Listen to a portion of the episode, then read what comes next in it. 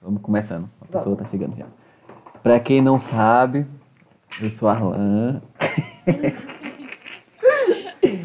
e a gente vai tá começando a estudar agora a carta de 1 Pedro.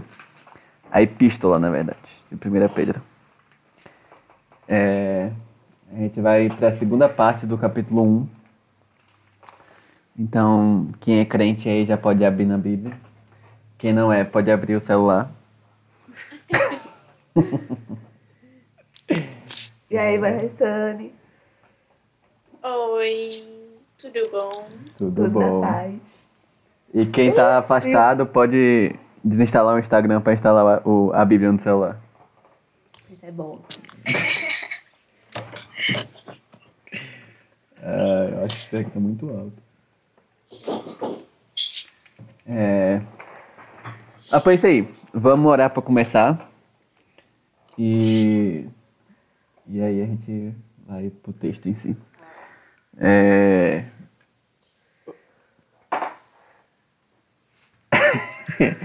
Ô Letícia, aproveitar que você tá aí pela primeira vez, você ora pra gente começar? Pode ser? É, Pode começar? pode, Pode. pode, pode. Senhor Jesus, muito obrigada, Senhor, por mais um dia que o Senhor nos concedeu, por mais um dia de vida, um dia que o Senhor tem derramado sobre nós a tua graça, o teu amor, tem nos abençoado.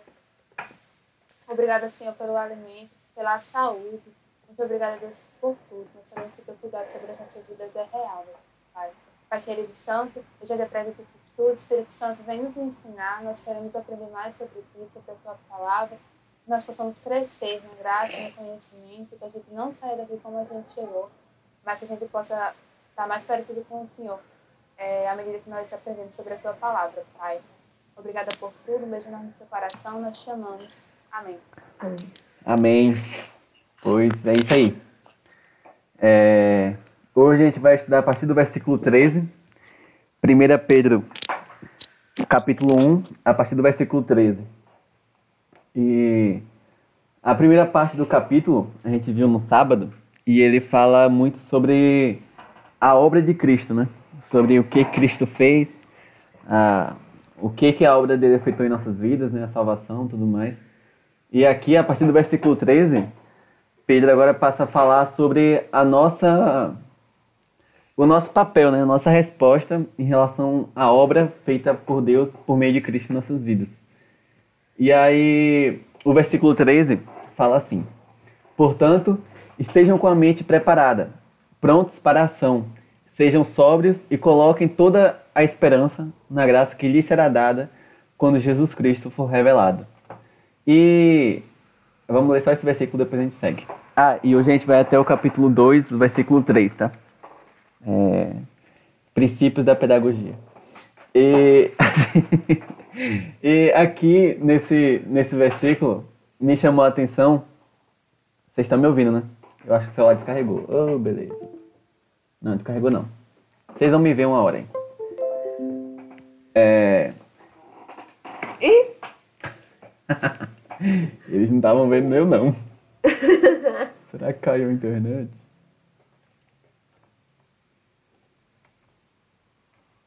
Ai, Jesus. Acho que caiu a internet. Lescal, né? Pera aí, não, vai entrar por aqui.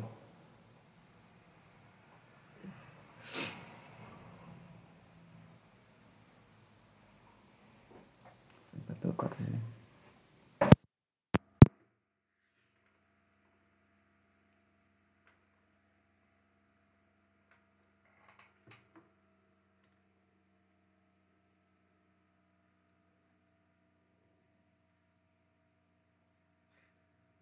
Oiê, voltei. Tava todo mundo com saudade já, né? A internet caiu aqui. Desculpa, Letícia e Samuel, viu? Nunca tinha acontecido isso. Então, então dando azar, gosto. É. é, mas. Vocês estão ouvindo certinho aí, né? Beleza. Então, versículo 13, né? Ai, tô até emocionado agora. O versículo 13, ele ele fala que, que pra gente estar preparado né, e pronto para ação. É, e isso na tradução da, da NVI, né? Só que na tradução da Almeida tem uma, um, um termo interessante que ele fala cingindo os lombos do vosso entendimento.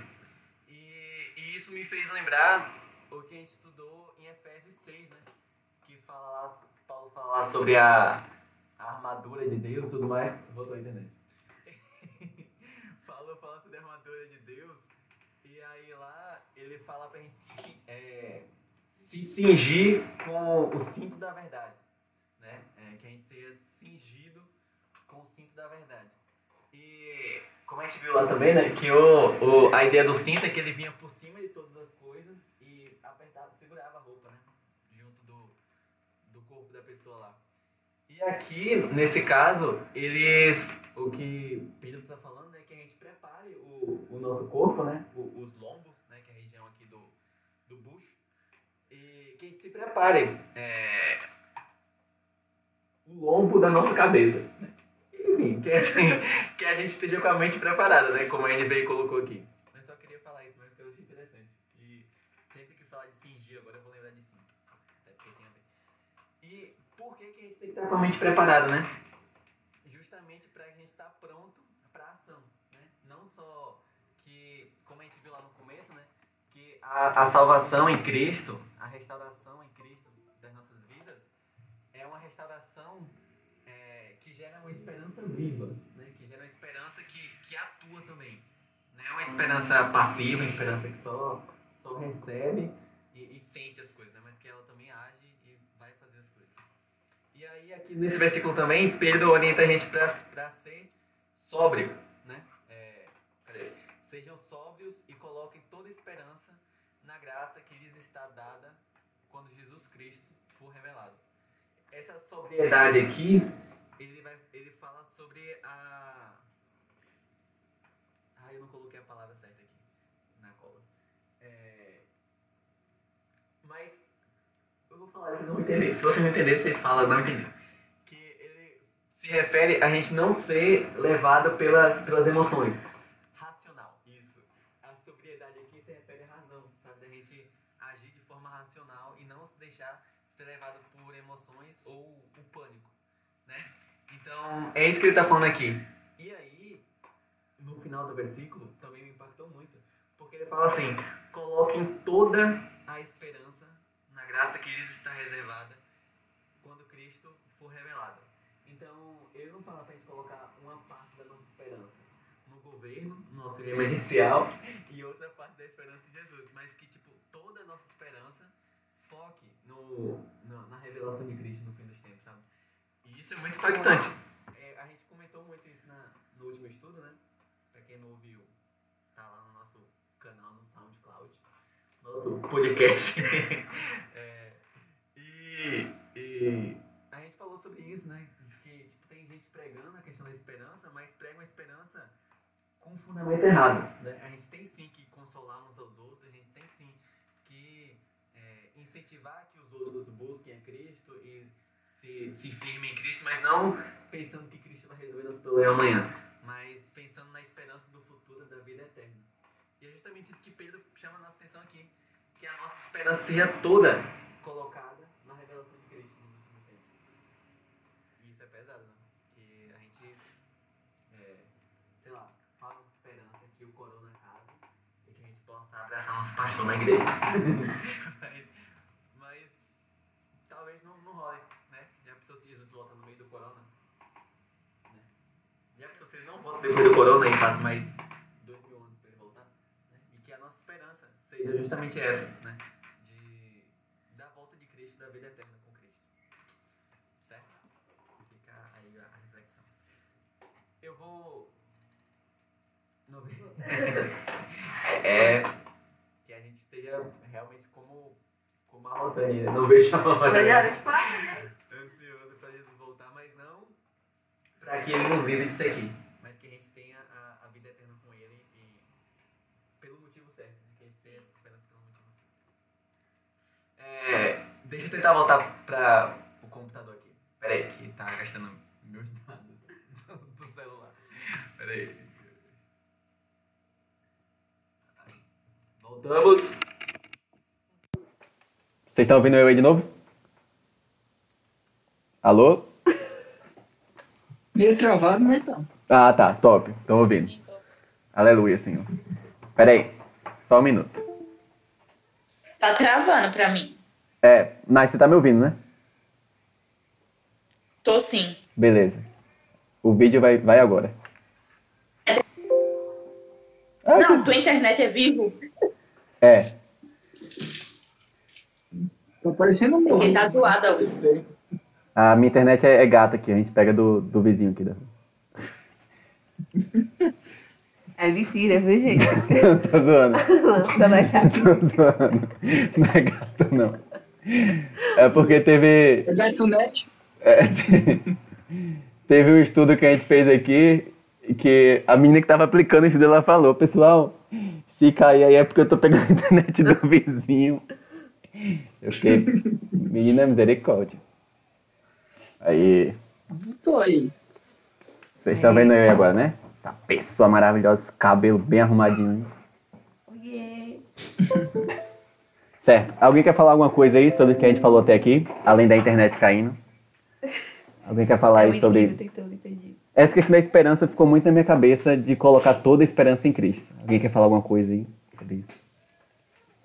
É, meio que depositar toda a sua fé, sua confiança nele.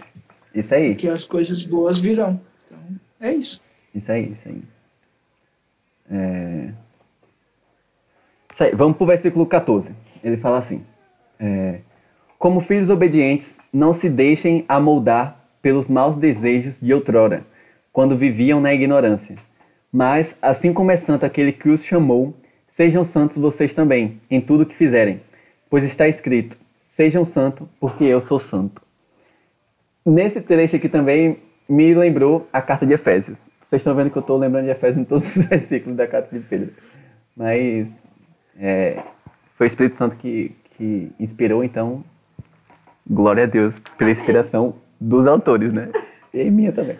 E, e, é, a primeira coisa que me chamou a atenção aqui foi sobre isso de Pedro chamar a atenção da gente não se deixar moldar pela, pelo que nos moldava antigamente, né? Sobre o que nos moldava na vida passada, quando a gente vivia na ignorância. Porque ao longo da carta de Efésios, Paulo fala muitas vezes sobre se despir do velho homem e se vestir do novo homem, né? E eu acho que isso tem muito a ver, que é, são duas formas diferentes, né, de falar sobre, sobre é, deixar a forma de que a gente tinha antes de, de ser cristão, né, antes de ser convertido. E, e isso é muito complicado, né, muitas vezes. Tem, tem coisa que a gente é, era normal pra gente fazer e que agora a gente sabe que é pecaminoso e é difícil da gente largar. É, mas com a força do Espírito Santo, poder de Deus em nossas vidas, as coisas se tornam mais simples, né? mais, mais fáceis, mais leves. E, e o que a linguagem que Pedro usa aqui para chamar nossa atenção é como filhos obedientes, né? Então ele, ele entra aqui nessa linguagem de nos colocar como filhos de Deus. E, e aqui é, ele usa essa linguagem, né? não se deixem amoldar. E esse, essa questão de, de moldar aqui é, é a primeira coisa, é a mesma palavra que está lá em, em Romanos 12, 12, 2, né? Que fala. A segunda, o versículo, o segundo versículo. É, transformar para renovação do vosso entendimento. E, e não deixar mo- a- moldar a sua mente pela forma do mundo.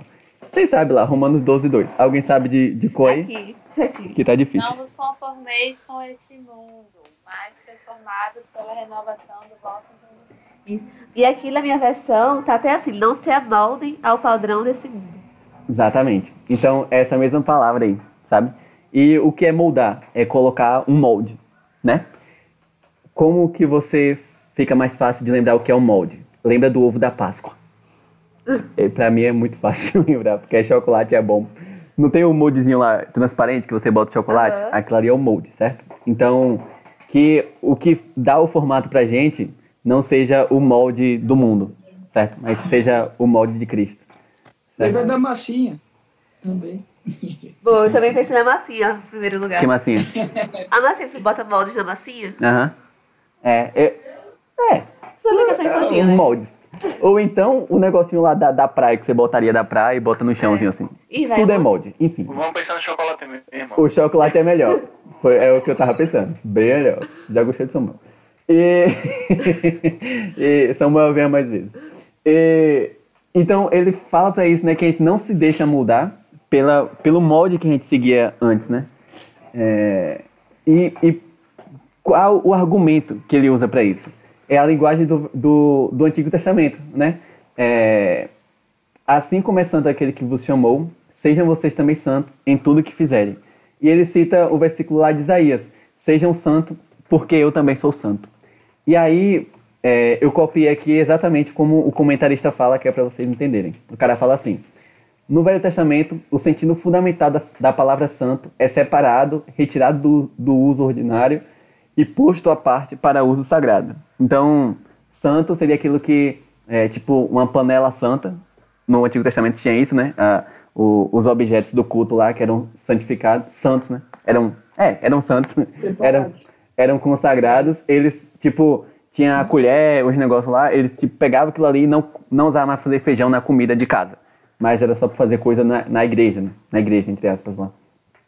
E aqui no caso, é justamente para isso que Pedro está falando pra gente, né? Que a gente seja separado também. Isso não quer dizer que a gente vai deixar de trabalhar e que agora eu só, só faço coisa se for pra igreja. Eu trabalho fazendo site, então só vou fazer site se for site de igreja ou de, de pregador famoso. não é isso, mas que em tudo que a gente faça, a gente faça é, entendendo que é em serviço a Deus, né? É, como a gente já viu também em outras cartas, a linguagem falando. Né? Acende a luz que tá ficando escuro. E então ele chama isso, né, que a gente seja santo. E qual o argumento usado que o próprio Deus dá, né? Sejam santos, porque eu sou santo. E aí tudo o que Deus faz é santo, né? É, e eu eu penso, eu gosto de pensar assim, né, de que o que que é santo é aquilo que atende o o o, o padrão que Deus colocou para as coisas, certo? Então, tudo que Deus faz é santo, porque é o padrão que ele mesmo colocou, certo? E as nossas atitudes, será que elas são santas? Será que elas atendem a tudo o que Deus, ao, ao padrão de, de exigência que Deus tem sobre as nossas vidas, sabe? E aí, para você observar isso, a lei é o que vai nos mostrar isso, sabe?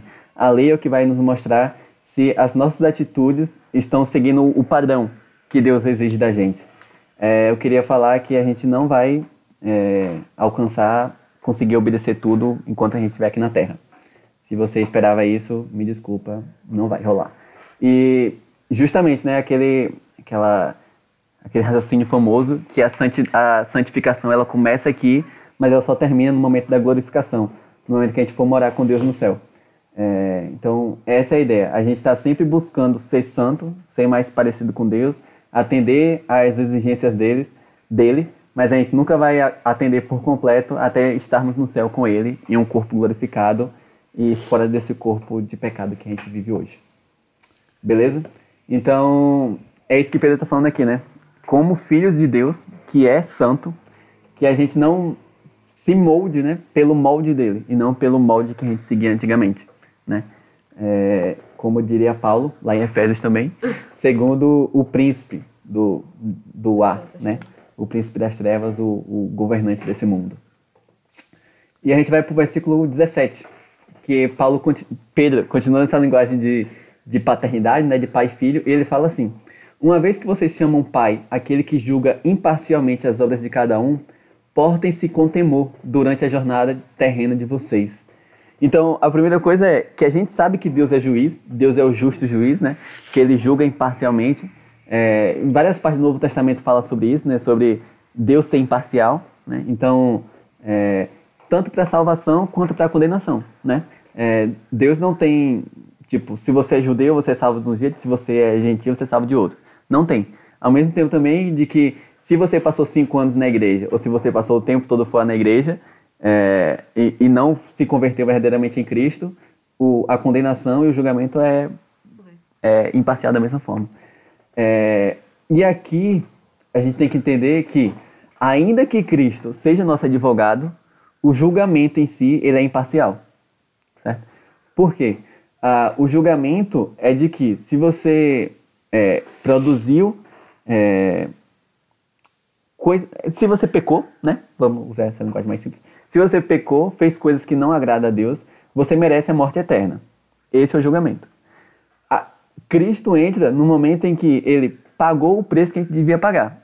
Mas a condenação e o julgamento de merecer a morte eterna, isso é totalmente imparcial, certo? Então, esse juiz que julga imparcialmente a todo mundo que fez qualquer coisa que desagrada a ele, também é seu pai, certo? E se você fala que ele é seu pai, você vai estar tá não só desobedecendo às leis daquele juiz, como também desagradando, desagradando a seu pai. E isso traz um, um sentido muito mais. Um sentido não, né? Um, um conceito muito mais sentimental pra gente do que a ideia de um juiz. Porque um juiz é aquele cara que, ok, que ele vai ter as regras ali, vai te julgar e tudo mais, mas você não conhece ele. Você vai estar tá vendo ele só no momento do julgamento e tudo mais. Mas quando você pensa que aquele cara que vai te julgar é o teu pai, é aquele cara que convive com você com frequência e que sabe o que você passa e tudo mais, e que também é aquele que te provê muitas coisas, né, e te cuidou e tudo mais, aí a coisa muda um pouco de sentido, Exato. né? Ok que hoje a gente tem a questão da adoção, né, tem, tem pais que não são tão exemplares assim, mas quando a gente olha para Deus como pai, a gente olha para um pai exemplar, né? A gente não pode tomar o exemplo do nosso pai terreno e querer aplicar a Deus. Pelo contrário, quando a gente pensa, tipo, quando eu penso de ser um pai, eu quero ser um pai ideal. Além do meu pai ser um pai perfeito e maravilhoso, amo meu pai. Ai, Jesus, glória a Deus pelo meu pai. É, o meu exemplo de pai tem que ser a Deus, tem que ser a forma como ele, como ele é apresentado pai pra gente.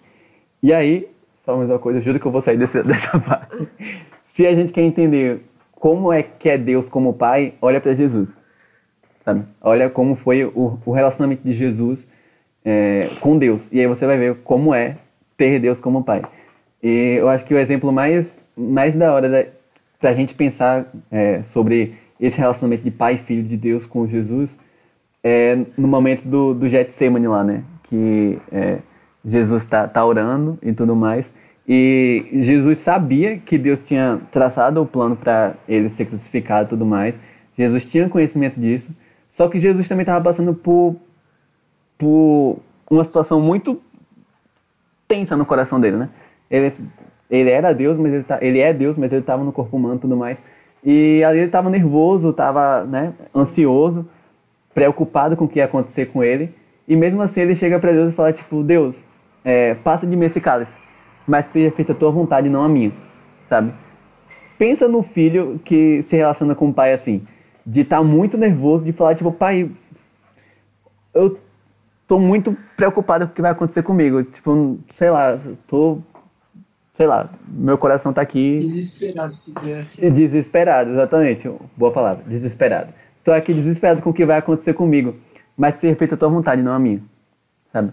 E que a nossa relação olhando Deus como pai seja assim, sabe? Seja uma relação de total confiança. E isso nos leva de volta ao texto aqui, né?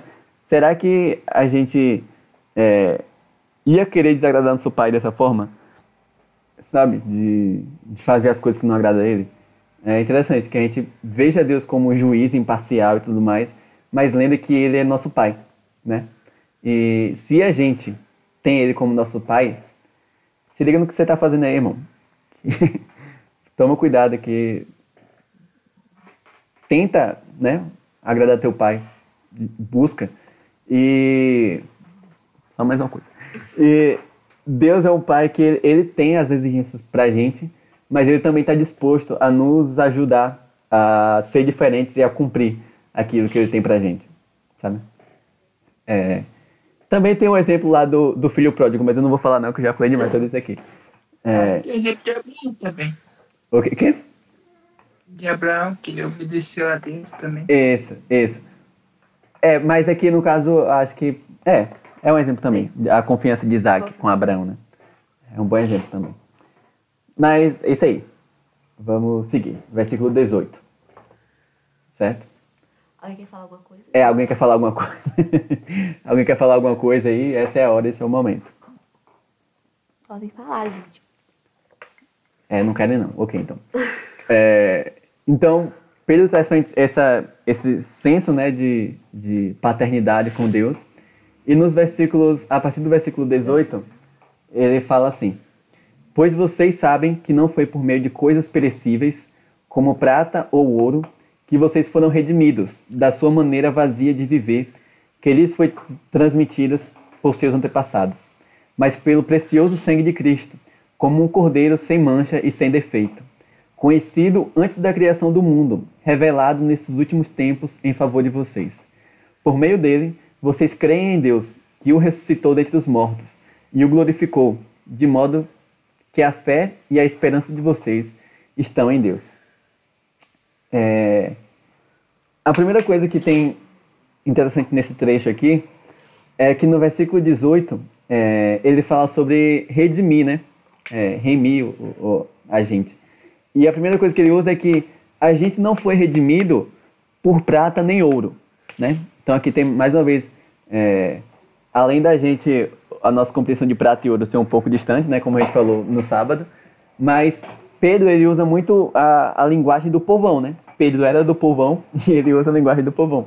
Então esse prata e ouro aqui é, era muito compreendido lá. Além da gente só ver prata e ouro hoje no pódio das Olimpíadas, mas, mas naquela época era mais comum as moedas de prata e ouro. E o que ele está falando aqui é que a prata e ouro ela era usada para para pagar pela libertação de, de escravos e de presos, né? Assim como hoje nós temos os filhos de rico, as fianças, né? Os filhos de rico que faz besteira e o pai vai lá e paga a fiança, naquela época também tinha.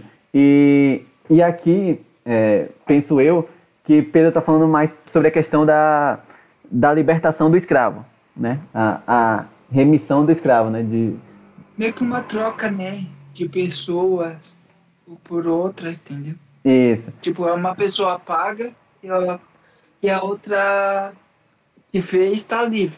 Isso. É, é- é- essa é a ideia da fiança, né? Mas aqui no caso ele tá falando, eu vejo mais a questão do escravo, né? De você pagar pela libertação do escravo. É, tem muito a ver com a fiança, mas é, um- é um- uma ideia um pouco diferente. E, e aqui ele vem falar, né? Tipo, é, o ouro e a prata, ele nos liberta de penas terrenas, mas o sangue e a morte de Cristo, ela nos liberta de uma pena eterna, né?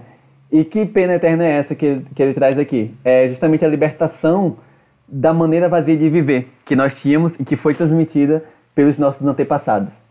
E, e aí, a partir do versículo, no versículo 19, ele fala né, que foi por meio do, do sangue de Cristo, da morte do Cordeiro, que aqui, mais uma vez, é, para a gente cristão é mais tranquilo de entender. Mas mesmo assim, ainda é mais difícil de entender do que o pessoal que para quem Pedro estava escrevendo, né?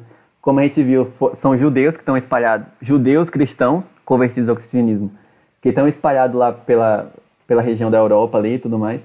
E, e ele fala, né? é, essa questão do cordeiro que foi morto, foi para pagar o, o- pelo pecado de outros, né?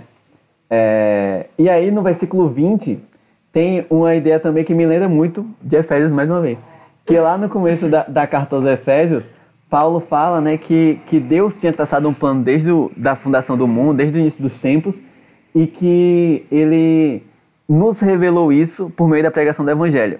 E aqui o que Pedro fala é, é o Cordeiro era conhecido antes da fundação do mundo e foi revelado nos últimos tempos em favor de vocês, em favor de nós, né? da salvação por meio de Cristo. Então, é, mais uma vez, Cristo não foi um plano que Deus estava escrevendo a história do mundo e falou tipo, eita, tem que dar um jeito aqui, vamos mandar o meu filho para morrer no lugar desse povo pecador aí. Não, mas na verdade Cristo era, foi o, o plano de Deus desde o começo, né? É, Era o verbo. o próprio verbo, isso. E a Bíblia, ao longo de toda a, a história, fala que ah, Paulo principalmente usa essa linguagem de as coisas convergirem em Cristo, né? As coisas finalizarem todas em Cristo. E a história não tem outro, outra direção senão apontar para Cristo. Por mais que pra gente pareça que tá apontando pra outra direção, nada a ver, mas tá apontando para Cristo e isso é Deus quem garante, não sou eu. É, e para finalizar, né, o versículo 21, Pedro fala: Por meio dele vocês creem em Deus, que o ressuscitou dentre os mortos e o glorificou, de modo que a fé e a esperança de vocês estão em Deus. E aqui, mais uma vez, ele nos faz pensar sobre nossa esperança, né? É, onde a gente tem esperado, né? Pelo que, que a gente tem esperado. É, o que, que a gente tem, tem esperado em Deus, né? Muitas pessoas têm esperado em Deus, mas tem esperado o que em Deus, né? E Pedro já respondeu isso atrás ali, né? É, esperar pela revelação de Cristo no, no, no fim dos tempos, né? Nos últimos dias. E isso parece ser muito viajado, talvez. É, talvez algumas pessoas pensem que, tipo, esperar Cristo, eu preciso do... É, comprar o que comer, preciso do meu auxílio emergencial que não sai. É, mas é, que a nossa vida seja movida por isso, né? Que toda a nossa esperança esteja na revelação de Cristo no fim dos tempos.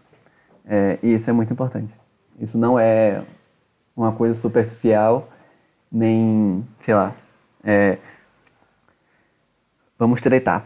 É, Karl Marx, ele, ele, quando ele acusa a, a religião de ser o ópio do povo, ele está usando justamente a ideia de que os religiosos se desapegavam das coisas da terra e focavam só nas coisas do céu e tipo, ai, não sei o que, esqueciam que estava a perseguição, a opressão que estava sofrendo no mundo.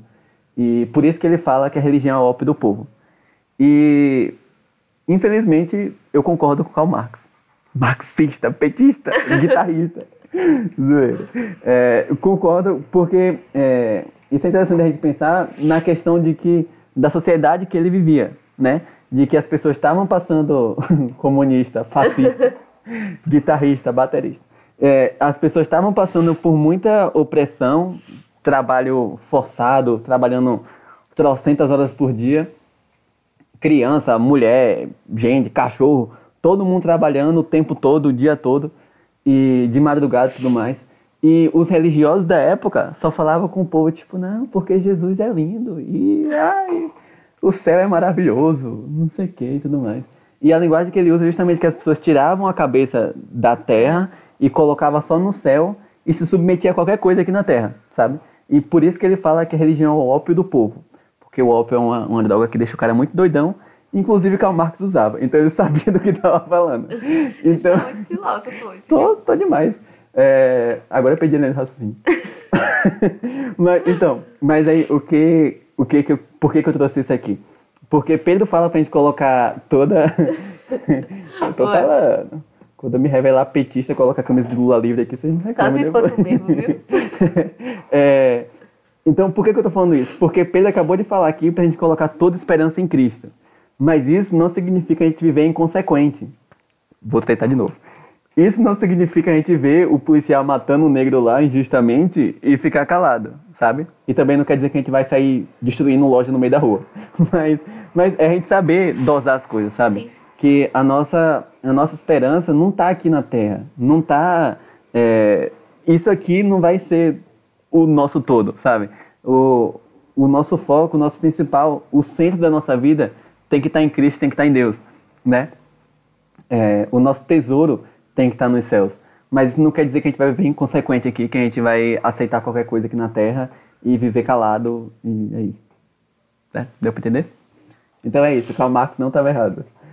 E cuidado pra religião não ser seu ópio, irmão. Misericórdia. Se liga aí o que, que você tá vivendo. É, alguém quer falar alguma coisa aí? Alguém cortar o vídeo e botar só essa parte, viu? Lute, mas com consciência. Muito bom, muito bom. Não, não destrua as lojas. Fica a dica aí.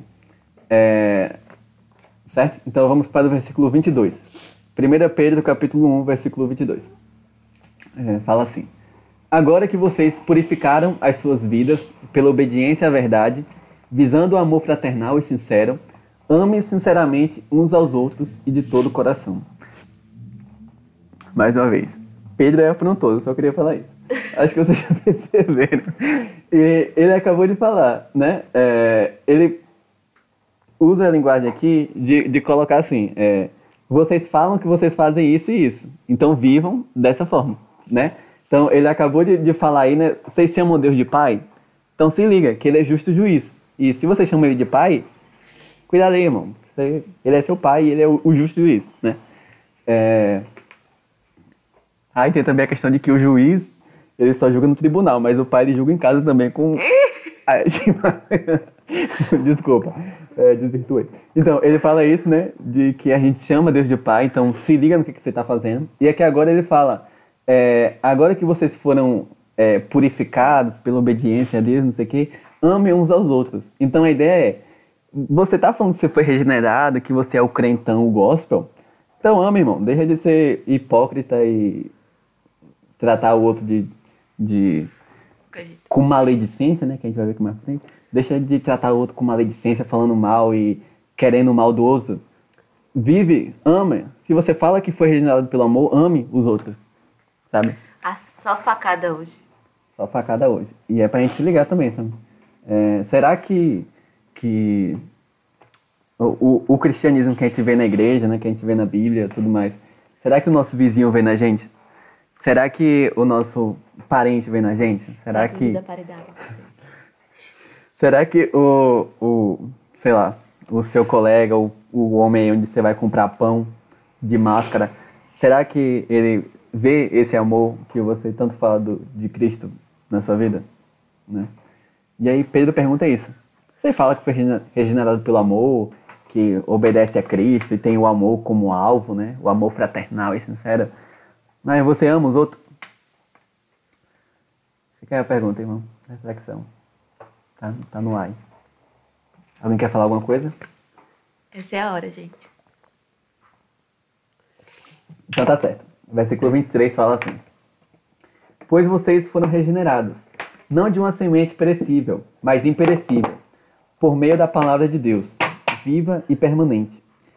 Pois toda a humanidade é como a relva, e toda a sua glória como a flor da erva. A relva murcha e cai a flor, mas a palavra do Senhor permanece para sempre. Essa é a palavra que lhe foi anunciada. Então, é, Pedro cita né, esse, esse versículo do, do Antigo Testamento, esse trecho do Antigo Testamento, e para nos fazer pensar uma coisa. Né? A, a linguagem que ele usa é que a gente foi regenerado de uma semente, não de uma semente perecível, mas imperecível, pela palavra de Deus, que é viva e permanente. E essa, essa e aí ele usa esse exemplo da, da, da, da, da vida humana, né, da, da flor, da, da relva e tal. E pra gente pensar, a primeira, ele fala que a palavra é incorruptível, né? E ele usa esse contraste com a obra humana, né? Que certamente isso aqui já é mais, já é mais, mais fácil da gente entender e tá mais presente na, na Bíblia como um todo, né? Que, que vai falar, né? Que realmente o que a gente faz aqui é perece, acaba, né? Ah, os fungos comem, a traça corrói, né? E os ladrões minam e roubam. e enquanto Tô nada com sua linguagem hoje. eu tô, Meu tô filho. é porque eu comi e cochilei antes. Não tô dormindo. Abri. Só parei. Na terça-feira passada, a Alan terminou cochilando. Assim, as últimas palavras, ele já tava caindo assim a cabeça. Também comida pesada. Voltando pra cá. Voltando. É, Então, a, a obra do homem é perecível, né? É, é transitória, enquanto a de Deus, a obra de Deus é permanente. Só que essa, essa linguagem de perecível também se aplica a outras coisas. Se aplica à religião também. Quando a gente olha para a lei de Moisés, né, para os mandamentos do Antigo Testamento, a gente tem muito, muito mandamento que fala de matar o cordeiro, de, de é, matar a pomba e cortar e jogar o sangue em cima do, da, da arca da aliança, não sei o que e tudo mais. E essas, essas leis, né, chamada de lei cerimonial, ela pereceu, né? Ela parou de valer, certo? Então, é, mesmo algumas partes da lei, ela parou de valer, né? Como a gente viu lá, acho que foi em Efésios, né? Que fala da, da carta de, de condenação. Acho que foi Efésios, não. Acho que é em Colossenses que fala, bem lembrado. Colossenses que fala, né, da, da, do escrito de dívida que havia contra a gente.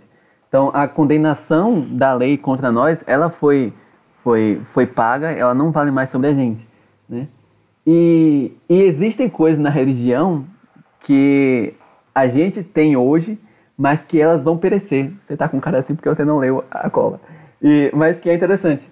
É, lá em 1 Coríntios 13, 13, Paulo fala assim: Assim permanece agora esses três: a fé, a esperança e o amor. O maior deles, porém, é o amor. Sabe o que significa? Que a fé e a esperança, elas não vão valer para sempre. Sabia disso? Não, estou chocada. Tá chocada, vai ficar mais ainda. Por que, que a fé e a esperança não vão valer para sempre? Porque a fé é o firme fundamento das coisas que não se veem, né? E a, a certeza das coisas que se esperam. Porém, quando a gente for. Quando a, gente, a Evelyn tá surtando. Quando. Então, a fé é o que vale, né? É, é a nossa entrada no céu, certo? É, é, o que, é o que garante que a gente vai entrar no céu na, quando a gente for salvo. E, e é ela que nos garante, nos dá a certeza de que Cristo morreu por nós, de que Cristo perdoa nossos pecados e tudo mais. Porém, quando a gente for glorificado e estiver diante de Deus, a gente não vai precisar mais da fé, porque a gente já foi salvo. A esperança é justamente essa, essa esperança que a gente tem no amanhã, né? que a gente tem pela salvação, pela vida eterna. Quando a gente estiver na vida eterna, a gente não vai precisar mais da esperança. Mas o amor, ele, ele acontece aqui, a gente tem que exercer aqui, e lá ele vai continuar valendo. Certo? Então, eu acho que já tinha explicado isso umas Eu 15 tô- vezes já. É, Não lembrava disso. Que da hora. casado comigo há 5 anos e não tinha ouvido isso ainda. Acho que eu já tinha ouvido, mas não tava lembrada. Achei o ó. Voltando. Voltando. Então, é, existem coisas que vão perecer, certo? Não só as obras humanas, como também coisas ligadas à religião. E isso não quer dizer que vocês têm que deixar a fé e a esperança de lado, hein? Se liga aí, bando de pecador. Pedro está falando justamente o contrário aqui, que a gente tem que se fortalecer na fé e se fortalecer na esperança em Deus, né? Então, é, essa questão da- das coisas perecerem é, são, são muito comum, né? Porém, a palavra de Deus ela não perece. Ela é permanente, ela é viva, é eficaz e permanece para sempre, né? E isso, é, desde o Antigo Testamento, como eu falei, né? Isso que essa figura da, da relva e tudo mais, ela tá lá no Antigo Testamento. Eu não lembro onde que é o, o texto, vou olhar. É, mas esqueci, me perdoa. Ah, Isaías 40, versículo 8. Fala sobre isso. Então, desde lá de Isaías, Deus tem dado a mesma palavra, que a palavra dele não vai se frustrar. E como a gente já falou aqui, né? Que a mesma pregação que os profetas tinham no Antigo Testamento é a mesma pregação que a gente tem hoje. Que Deus ia mandar o, um, um príncipe que ia, vai reinar sobre, sobre o mundo e que a gente deve servir a ele, a gente deve se converter e que é ele quem vai nos salvar, certo? No, no nosso caso, é ele quem nos salvou, é ele quem nos restaurou, né? Então, a, o que Pedro termina falando é: essa é a palavra que lhes foi anunciada. Então, essa palavra da remissão dos pecados pela morte de Cristo, essa certeza na, na morte propiciatória de Cristo, palavra aqui é um, Tô chocada. o próprio Aurélio está falando aqui hoje. É, então, é, essa morte de Cristo em nosso lugar, é, ela permanece para sempre. Essa pregação permanece para sempre. E é legal que Pedro já tinha falado sobre isso, né? Como eu acabei de falar, ele já tinha falado antes de que é- essa era a palavra que os profetas do Antigo Testamento que é, buscavam conhecer, eles buscavam saber em que momento ia acontecer, como ia acontecer, e mais do que isso, Pedro fala que até os anjos queriam conhecer essa mensagem. E aí, como eu expliquei, né? É, a gente tem essa a opção de é, ter o perdão dos pecados, mas os anjos que caíram, eles não têm essa opção. Jesus não morreu por eles, ele morreu pela gente. E isso não é para você se achar melhor que os anjos. A irmã aqui se achava melhor que, que os, os anjos que caíram. Mas é interessante isso. E essa pregação ela permanece para sempre, né? Essa é a mensagem do evangelho e isso é eterno. E foi por essa palavra que a gente foi salvo. Não foi por, por ouro, nem prata, nem nada que perece, né? Mas pela palavra de Deus eterna e eficaz. Vamos até o versículo 3 agora do capítulo 2. É, vamos lá e depois a gente, quem quiser falar, fala sobre tudo. Última parte, hein? Aproveita pra falar, gente. É, versículo 1 fala assim: Livrem-se, pois, de toda maldade, de todo engano, hipocrisia, inveja e toda espécie de maledicência. como crianças recém-nascidas, desejem de todo o coração o leite espiritual puro, para que, por meio dele, cresçam para a salvação, agora que provaram que o Senhor é bom. Então, a, é, na NVI aqui, né, tá livre-se por de toda maldade. Mas nas, nas traduções mais arcaicas, né, com as linguagens mais rebuscadas, ele, ele usa a linguagem é, despojai-vos, né, se despojem. E a questão de, de despojar é tipo você desapossar, certo? Você tem uma posse e você larga aquela posse. Então, tipo, você se desfazer, boa. Essa é a tradução nordestês, desfazer. Desfazer das coisas, né? Você, tipo, você possui uma coisa e você se desfaz dela. Desgarrar das coisas. Isso. Desagarrar? Desagarrar. Desgarrar. É desagarrar, né? Desagarrar é, É. é nordestino. Desapegar, né? É, é, como diz o LX lá, né? Ah, eu ia dizer isso. aquele versículo desapega, desapega. É, e, e o que que ele fala aqui? Né? Mais uma vez eu copiei o, o- o- eu copiei o, o comentário do cara que é pra gente entender melhor. Maldade, o cara fala, maldade, ou mais exatamente, espírito de maldade. Dolo, que esconde o motivo indigno que procura alcançar. No caso aqui, é, a NVI colocou como engano. Hipocrisias, que aparenta uma honestidade que não existe. E maledicências, que prejudica os outros para o seu próprio bem. Certo? Então, essas seriam as definições né, dos termos que Pedro usou aqui: maldade, engano, hipocrisia, inveja e maledicência. Certo? Então, o que ele está falando aqui para a gente é se despoje, né? Isso que vocês possuíam, se desfaçam disso. E a gente tem, observa que essas coisas aqui que foram faladas, a maioria delas é, fala sobre é, você querer as coisas para si, certo? O engano é quando você quer alcançar uma coisa, mas é, de uma forma jeitinho brasileiro, né? Como as pessoas chamam. A, a hipocrisia é quando você quer aparentar uma coisa, uma honestidade, mas que você não é aquilo que você aparenta. E a maledicência aqui o cara define como você querer prejudicar os outros para se sair por cima, né? É, se dar bem nas coisas. E a linguagem que Pedro usa depois é, é versículo 2.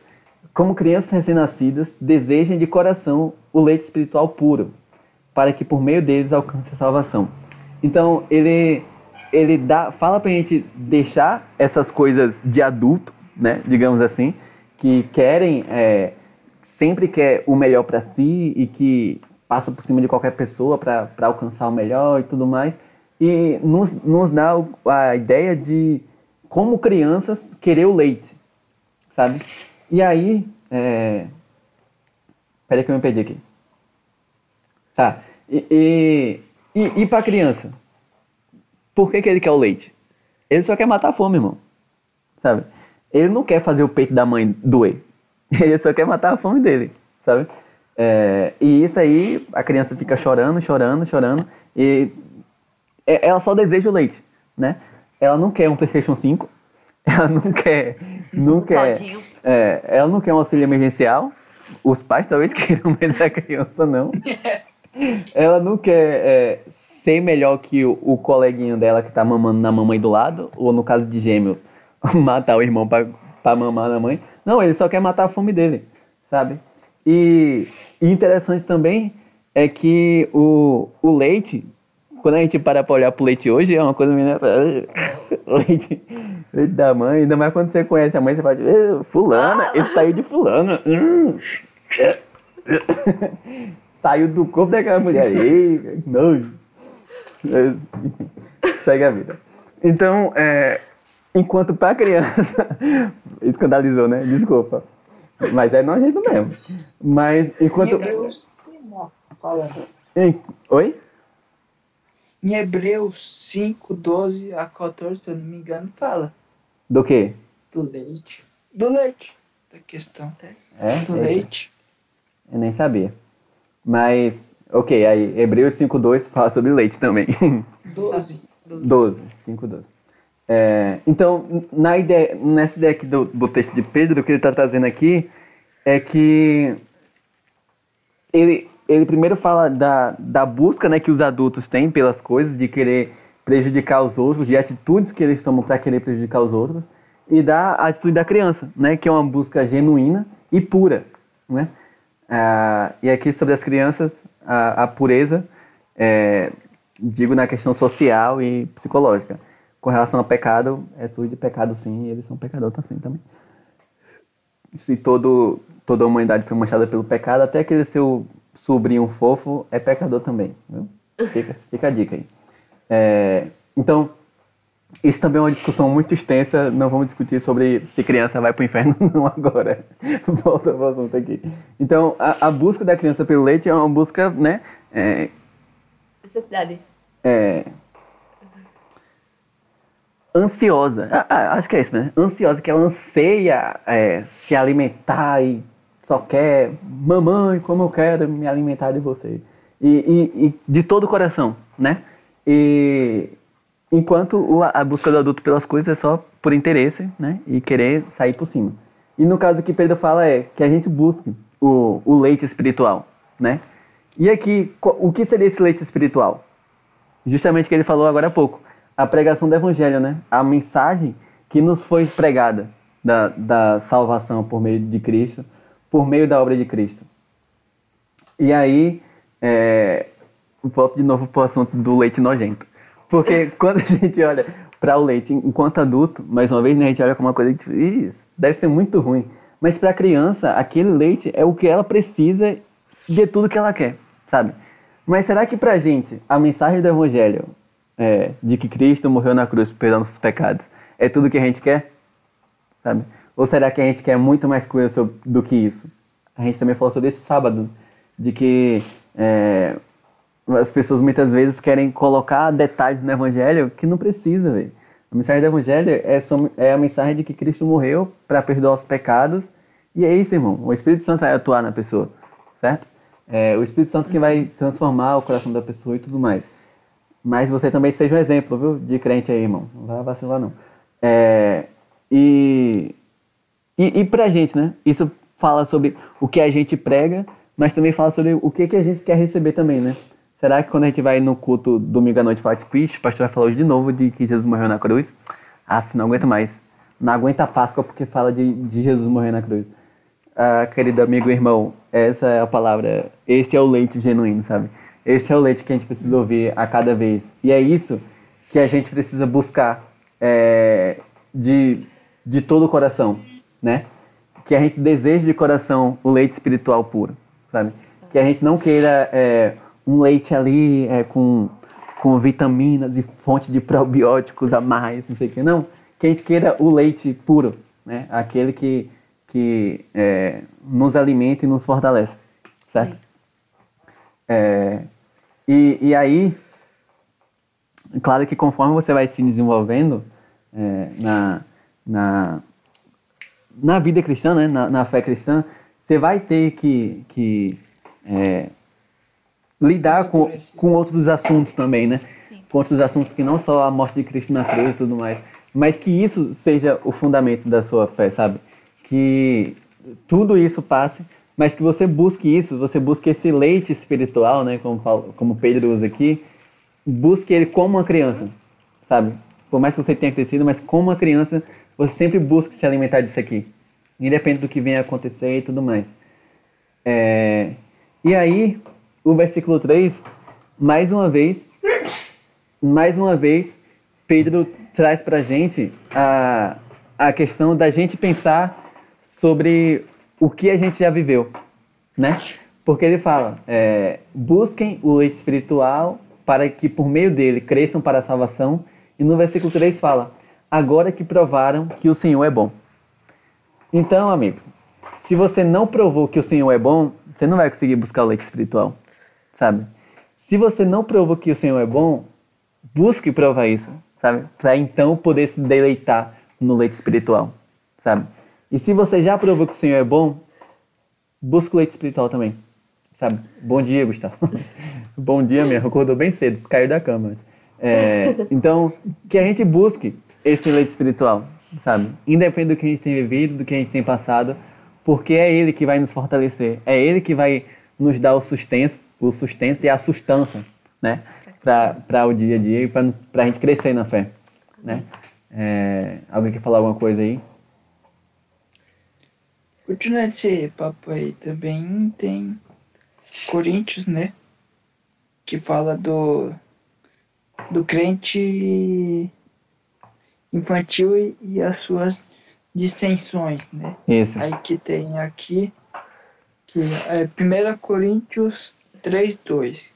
Aqui eu leio, aqui eu vou ler. Ah, Leite vos dei por alimento, e não é comida sólida, porque não, não eh, pedis suportar, e nem ainda agora pedis. Portanto, tu ainda sois carnais, pois, havendo entre nós inveja e contendas, não sois porventura carnais, e não estáis andando segundo os homens, porque dizendo eu, aí ele fala aí aham, do, do motivo do leite, né? aham. Que é como a criança, ela necessita do leite para o seu amadurecimento, o seu crescimento e assim a gente, esse leite meio que dizer é Jesus, né? A gente É. precisa dele para nós nosso conhecimento e assim a gente desenvolver na fé. Isso. No caso, no caso do, de, de Paulo lá, ele está repreendendo as pessoas porque, e, e em Hebreus também, né, a gente estava vendo aqui, que que que é justa, você tinha falado antes, são justamente as pessoas que estão na igreja há muito tempo, né, já tiveram contato com, com a, o leite e já deveria estar comendo o alimento sólido, né, ele usa essa linguagem, mas eles continuam é, não chegando ao alimento sólido porque não entenderam o leite espiritual, né, não entenderam a, a salvação em Cristo, a obra redentora de Cristo. Enquanto que Pedro está falando aqui é que justamente, mesmo que a gente esteja crescendo, que a gente continue desejando o leite, sabe? Que a gente continue desejando aquilo que é elementar e, e, e com o mesmo anseio, né? É o que ele fala aqui. Se gente começa a comer comida sólida, a gente começa a ir para assuntos mais profundos e tal, mas a gente não esqueça Uhum. da essência, né? A gente não esqueça do principal, do que nos leva a comer outras comidas, sabe? Uhum. E, mais uma vez, que a gente não olhe para essas comidas como adulto, que acha nojento comida de criança, mas que a gente busque como crianças recém-nascidas, né? Que aquilo ali é tudo que ela precisa e nada mais. Que a gente busque a compreender e se fortalecer na mensagem do Evangelho dessa forma, é, buscando e desejando mais do que qualquer outra coisa, Não. certo? Vamos, vamos orar para finalizar. Algum comentário, gente? Eu tô sentindo que a Rossane quer falar, quer compartilhar alguma coisa. A Letícia, a Evelyn, podem falar, viu? Não? Cri, cri, finge. Então tá, então vamos orar. É, Senhor Deus, muito obrigado, Pai, por esse dia, por nossas vidas e pelo teu cuidado por nós, Deus. Obrigado por a gente poder se reunir, mesmo distantes. Ai, isso, é, é muito clichê. Mas muito obrigado, Pai, por a gente poder é, ter esse momento de comunhão uns com os outros, de comunhão contigo e de aprender mais da tua palavra, Pai. É, muito obrigado, Senhor, porque o Senhor tem falado com a gente, sabe? O Senhor tem chamado nossa atenção. É, o Senhor tem nos batido muito esses dias aqui, né, entre aspas, de nos fazer é, entender mais e chamar nossa atenção mesmo sobre as coisas que a gente tem vacilado, Pai. E nós queremos te pedir, Deus, que o Senhor nos dê esse desejo, como o Pedro falou aqui no final, sabe? De buscar o leite espiritual, buscar a mensagem do Evangelho é, com todas as nossas forças, como um recém-nascido, Pai. Que a gente se fortaleça e busque crescer nisso a cada dia, Pai. É, nós te louvamos, Deus, te exaltamos, porque você tem sido muito bom com a gente. E o Senhor é um Pai cuidadoso, sabe? É, e também, como o Pedro falou aqui, Pai, o Senhor é nosso Pai, o Senhor é, é o justo juiz de todo mundo, mas também é o nosso Pai, é o nosso cuidador, o nosso Criador, Pai. É, que a gente tenha noção disso também, sabe? Da responsabilidade que isso traz. Que muitas vezes a gente fica só na, na parte boa de, de ter, te ter como pai, na parte passiva de que recebe o teu amor e que o Senhor tem cuidado sustentado, mas também nós temos a nossa parte ativa nessa relação, né? De honrar o, o papel de ser teu filho e de te honrar também, acima de todas as coisas. Que nós possamos, Deus, é, entender a importância disso e a profundidade disso para nossas vidas, Pai.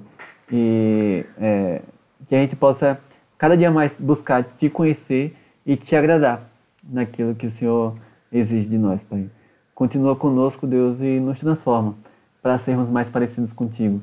Nos ensina mais uma vez a largar essas coisas de adulto, né? De querer buscar as coisas pelo próprio interesse, mas que a gente deseje o leite espiritual como uma criança recém-nascida. Que isso é tudo que ela precisa, isso é tudo que ela quer, Pai. Que a gente busque a tua palavra, o teu evangelho dessa forma. Em nome de Jesus, Pai, fica conosco, nos dá uma tarde tranquila de paz em Ti. Em nome de Jesus, amém. Amém. Uh, desligou o notebook.